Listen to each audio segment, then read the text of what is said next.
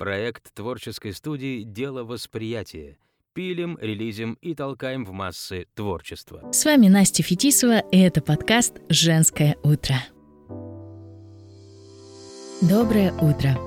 Доброе, доброе семейное утро. Я уже говорила о своей семье, и, кстати, да, сейчас моя семья — это мои дети. Ранее я была замужем, но на данный момент разведена. У меня был достаточно экологичный развод, если, конечно, можно сравнивать с другими ситуациями. Я сейчас пытаюсь снова прийти к состоянию, когда я смогу поверить в эту прелесть брака и, может быть, даже снова на это решусь. Но сейчас вокруг меня и вообще вокруг нас всех в воздухе витает витают утверждения о том, что никто никому ничего не должен, что важно любить себя, что главный человек, который есть на свете, это ты сам. А эти прекрасные выражения, что нужно разводиться, если любовь прошла, и не надо оставаться в браке из-за детей, потому что в старости придется донашивать мужа, которого вы выбрали в юном возрасте. И вроде бы все правильно сказано. Но почему-то я чувствую в этих выражениях дикие противоречия. Может быть, не все так однозначно? А еще одна вещь, которая все чаще крутится у меня в голове. Нам так часто говорят о наших обязанностях в семье, в обществе. И с детства мы вообще примерно имеем о них представление. Но мы очень мало знаем о наших правах. Вступая в брак, решаясь на детей, покупая совместно квартиру и прочее, мало кто пытается разобраться с вопросом семейного права. Мне стало интересно, и этим утром я решила задать несколько вопросов юристу Полине Самойловой. Полина, здравствуйте. Здравствуйте, Настя. Рада быть гостем подкаста «Женское утро». Полина, расскажите немного о себе и о своей деятельности. Меня зовут Полина Самойлова. Я мама, жена и юрист. Я окончила сначала бакалавриат по направлению подготовки юриспруденция. В магистратуре также училась на юридическом, на кафедре уголовного процесса и криминалистики. Участвовала в ежегодных научно-практических конференциях, а в 2019 году в Международной научной конференции молодых ученых «Наука на благо человечества». Спорили о правовом положении эмбриона и определении момента начала жизни в уголовном праве Российской Федерации. Кстати, очень интересная и актуальная тема. Пять лет работала юрисконсультом, а затем ушла в декрет. В декрете меня уволили, сократили, точнее, поскольку моя организация ликвидировалась. Кстати, все законно. А затем пять месяцев работала в организации, которая регулирует деятельность страховых компаний. Сейчас э, работаю на себя, помогаю людям в сложных жизненных ситуациях.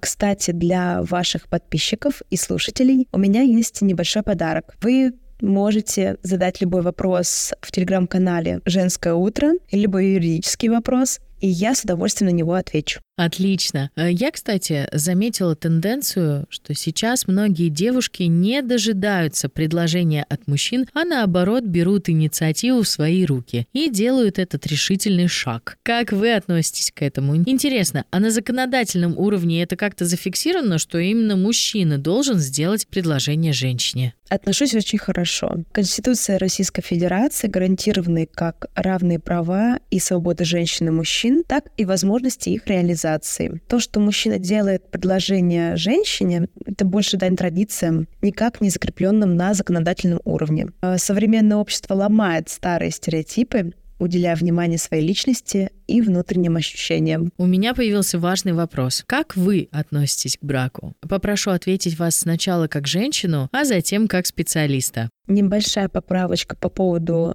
понятия гражданский брак. Официальный союз между мужчиной и женщиной называется брак. Все остальное — это сожительство. А очень часто люди путают, называя официально зарегистрированный брак гражданским браком или сожительство гражданским браком, и поэтому не знают, куда отнести данное понятие, вообще, в принципе, как это назвать. А вот, поскольку понятие гражданский брак никак не закреплено на законодательном уровне, все-таки, чтобы люди не путались, давайте будем называть брак браком, а сожительство сожительством. Так будет лучше для всех.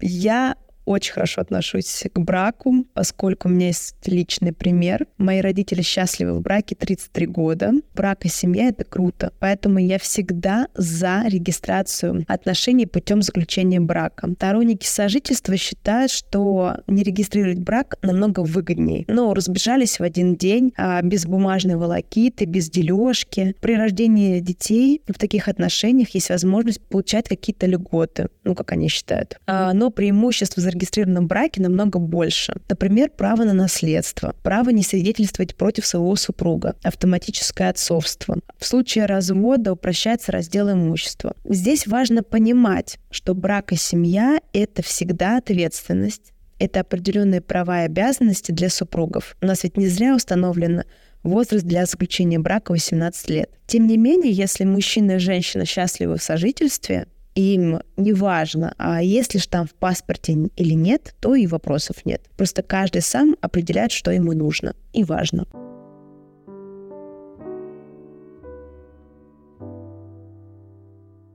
Окей, вот мы вступили в брак. Мы счастливы и веселы, но вдруг один из супругов задумывается о брачном договоре или контракте. Как ты, Полина, относишься к брачному договору?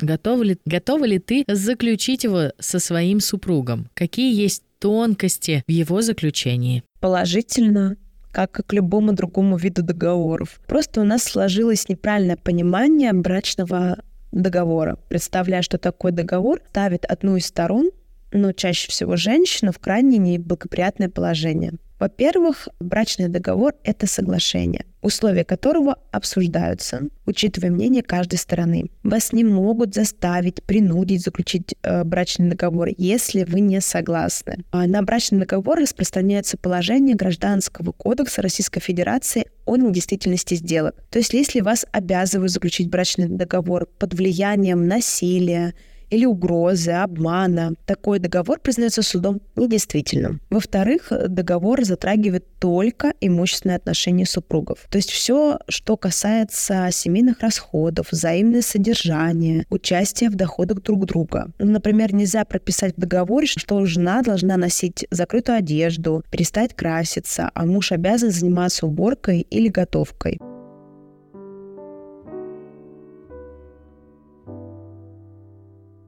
На практике я встречала брачный договор, в основном его заключают люди, которые занимаются предпринимательской деятельностью. Это помогает не тратить время и деньги на походы к нотариусу, когда, например, необходимо купить недвижимость или долю в уставном капитале общества, и для этого нужно получить согласие супруги. Ну, то есть очень удобно. В принципе, я и супруг нормально относимся к брачному договору, поэтому, когда встанет такой вопрос, мы обязательно обсудим условия. Мои стихи, твоя гитара, мы отличная пара, да. Мы разобрались с вопросом контракта и хотим детей. Но не у всех бывает так. Что делать, если ребенку суждено родиться в незарегистрированном браке? Как быть? А законом закреплены равные права и обязанности родителей в отношении своих детей. Даже если брак между родителями не заключен, отец не лишается своих родительских прав. Для установления отцовства мать и отец не состоящих между собой в браке на момент рождения, подают совместное заявление в ЗАГС. В данном заявлении должны быть подтверждены признание отцовства лицом, который не состоит в браке с матерью ребенка, и согласие матери на установление отцовства. А на основании акта установления отцовства, который выдается органам ЗАГС, вносятся сведения об отце ребенка, свидетельство о рождении.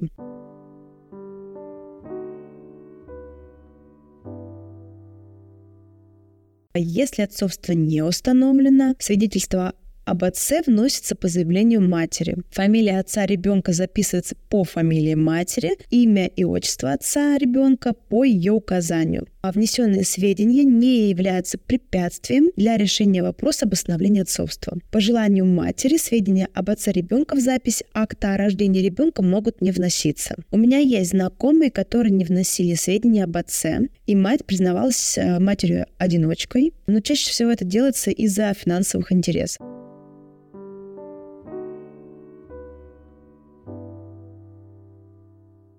Это может повлечь определенные юридические последствия. А, ну, во-первых, мужчина не может представлять интересы ребенка как законный представитель, ну, например, в госорганах, не может препятствовать вывозу ребенка за границу, а, не имеет права на алименты в дальнейшем. Да не забываем, что не только дети имеют право на алименты, но также родители и другие члены семьи. Поэтому не имеют права на наследство. Ну и, в принципе, моральная сторона такой ситуации тоже напрягает. Думаю, дать ребенку свою фамилию очень важно, особенно если вы вместе проживаете.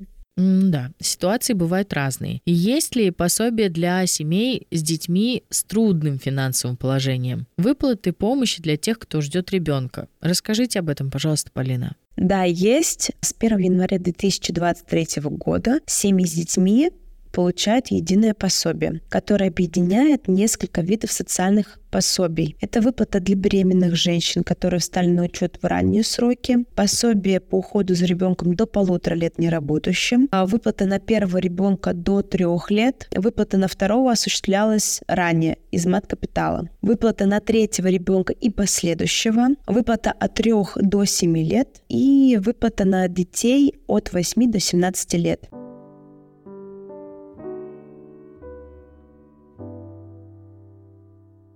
Если ранее все эти пособия выплачивались разными органами, то есть соцзащитой или Пенсионным фондом России, то с 2023 года выплачивает Социальный фонд России. Условия, которые необходимы для получения единого пособия. Родители и дети должны иметь гражданство Российской Федерации, постоянно проживать в России. Среднедушевой доход семьи не должен превышать прожиточный минимум на душу населения. Также имущество семьи должно укладываться в установленный перечень и обязательное соблюдение правила нулевого дохода. То есть родители должны иметь трудовой доход или уважительную причину его отсутствия. Кстати, на детей, рожденных до 31 декабря 2022 года, действует переходный период. Выплаты можно получать как по старым правилам, так и по новым. В принципе, все на усмотрение родителей.